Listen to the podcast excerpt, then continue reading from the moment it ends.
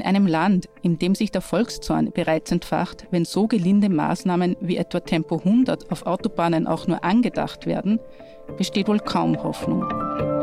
Tauwetter. Der Profilpodcast zur Klimakrise. Bevor es losgeht, noch eine entgeltliche Einschaltung des Gesundheitsministeriums. Auch wenn wir alle bereits ein wenig Corona-müde sind, dürfen wir eines nicht vergessen. Die Impfung bietet nach wie vor den besten Schutz vor einem schweren Krankheitsverlauf und vor den Folgen von Long-Covid. Nach Einschätzung von Expertinnen und Experten wird die gute Immunisierungslage jetzt im Herbst und Winter deutlich abnehmen. Daher lautet das Motto Impfen schützt. Impfen hilft. Impfen ist das beste Mittel, um mit dem Coronavirus langfristig zu leben und die Pandemie einzudämmen. Solltet ihr bereits Impfungen erhalten haben, bitte vergesst nicht auf die Auffrischungsimpfung. Informationen und Beratung rund ums Impfen bei eurer Ärztin oder eurem Arzt, in eurer Apotheke und auf gemeinsamgeimpft.at. Für ein gesundes Miteinander. Lassen wir uns impfen. Und jetzt zurück zur aktuellen Episode. Herzlich willkommen, liebe Hörerinnen und Hörer zu Tauwetter. Mein Name ist Franziska Tschugan. Und ich bin Christina Hiptmeier. Das Jahr neigt sich zu Ende.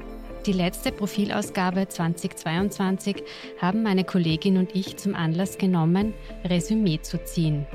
Bei der Vorbereitung dieses Podcasts treibt uns regelmäßig die Frage um, ob die Klimakrise überhaupt noch zu bewältigen ist.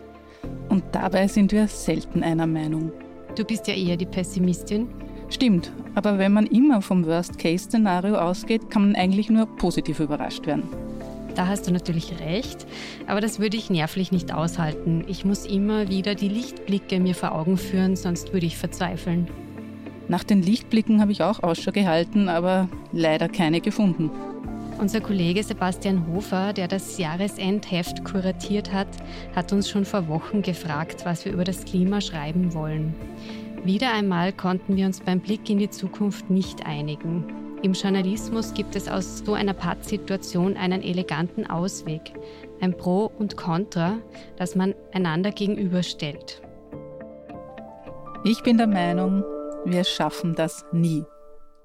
Vielleicht ist es der Nebel, der sich seit Wochen hartnäckig über die Stadt stülpt. Vielleicht ist es eine Welt im permanenten Krisenmodus, die sich aufs Gemüt schlägt. Vielleicht ist es auch nur der typische Jahresendblues. Eines jedoch ist gewiss.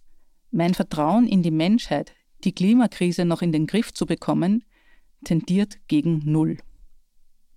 Dabei dachte ich, heuer endlich eine Zeitenwende zu beobachten. Schließlich treten die schon lange vorhergesagten Folgen des Klimawandels immer häufiger und mit immer gravierenderen Schäden tatsächlich ein.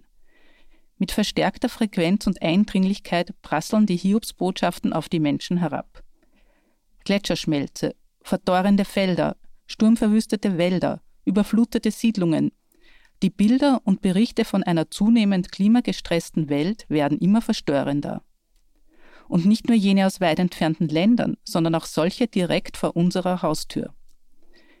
Der Neusiedlersee, mangels Niederschlags am Verdunsten, hat sich seit seinem medienwirksamen Auftritt im Sommer nicht wieder erholt.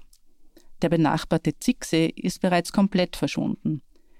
Die Bilder von den tonnenweise veränderten Fischen haben sich eingeprägt. Die Landwirtschaft klagte, nicht nur im Seewinkel, über Trockenheit, Hitze und Hagel. Das österreichische Erntejahr 2022 lässt sich mit enorme Schäden, geringe Erträge zusammenfassen. Die Klimakrise ist, deutlich sichtbar, angekommen. Das, so dachte ich, müsste doch selbst dem größten Ignoranten die Augen öffnen. Zumal die Notwendigkeit, den weltweiten CO2-Ausstoß zu begrenzen, seit Jahrzehnten bekannt ist. Ich höre schon die Frage, was kann denn das kleine Österreich da tun? Nun, endlich seinen Teil beitragen. Doch wir schleudern Treibhausgase in die Atmosphäre, als wäre nichts. Laut Berechnungen des Umweltbundesamtes sind die heimischen CO2-Emissionen 2021 gegenüber dem Jahr davor um rund 4,8 Prozent gestiegen.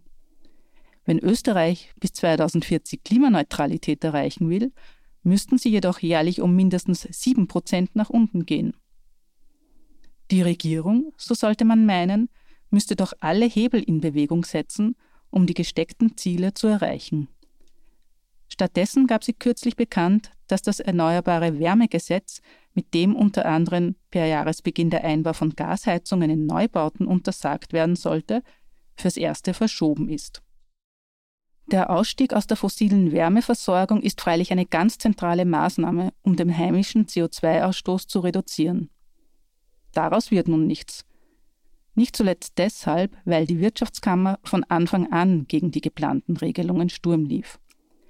Ähnliches gilt für das Klimaschutzgesetz, das seit geraumer Zeit Gegenstand politischer Verhandlungen zwischen den Regierungsparteien ist. Dass die ÖVP das Gesetz nicht will, ist hinlänglich bekannt. Schon erstaunlich, wie kurzsichtig hier die sogenannte Wirtschaftspartei sowie die vorgebliche Interessenvertretung der Unternehmen sind. Die Experten des Rechnungshofs, nicht gerade als linksgrün versiffte Aktivisten bekannt, haben errechnet, dass die Kosten durch Klimaschäden in Österreich derzeit bei rund einer Milliarde Euro jährlich liegen. Wenn die Temperaturen stark steigen, wird sich dieser Betrag auf über 8 Milliarden erhöhen und weil Österreich mit an Sicherheit grenzender Wahrscheinlichkeit die wohlgemerkt verbindlichen Klimaziele der EU für 2030 verfehlen wird, drohen Kompensationszahlungen für den Ankauf von Emissionszertifikaten von über 9 Milliarden Euro. Man muss kein Genie sein, um zu erkennen, dass das Geld anderweitig deutlich besser investiert wäre. Das Ziel des Pariser Klimagipfels, die Erderhitzung bei 1,5 Grad zu stoppen, wird wohl krachend verfehlt. Zurzeit laufen wir global auf durchschnittlich 3 Grad zu, was für Österreich 5 bis 6 Grad plus bedeuten würde. Die Folgen? Eine so stark zunehmende Häufigkeit von Extremereignissen wie Dürren, Überschwemmungen, Bränden, Krankheiten und Hitzewellen, dass ein komfortables Leben mit einer stabilen Versorgung mit Lebensmitteln und Trinkwasser kaum noch zu denken ist. Dann werden nicht nur Klimaflüchtlinge aus Afrika, sondern auch aus Italien und Spanien vor unserer Türe stehen, weil Südeuropa buchstäblich verwüstet sein wird. Auch wenn ich jetzt Gefahr laufe, mich hier als Untergangsprophetin zu entlarven.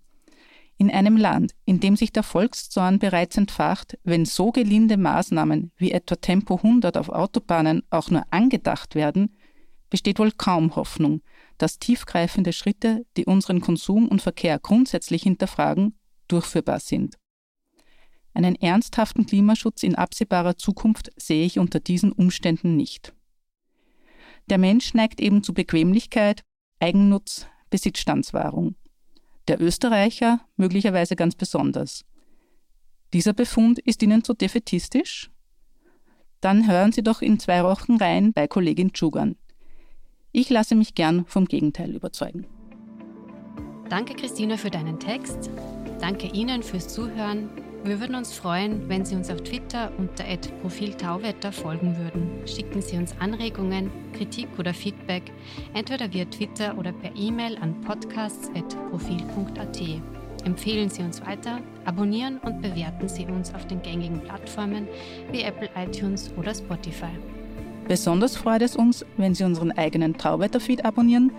Den finden Sie, wenn Sie auf den genannten Plattformen nach Tauwetter suchen und ganz einfach auf Abonnieren klicken. Das war's für heute. Danke fürs Zuhören und bis zum Freitag in zwei Wochen bei Tauwetter.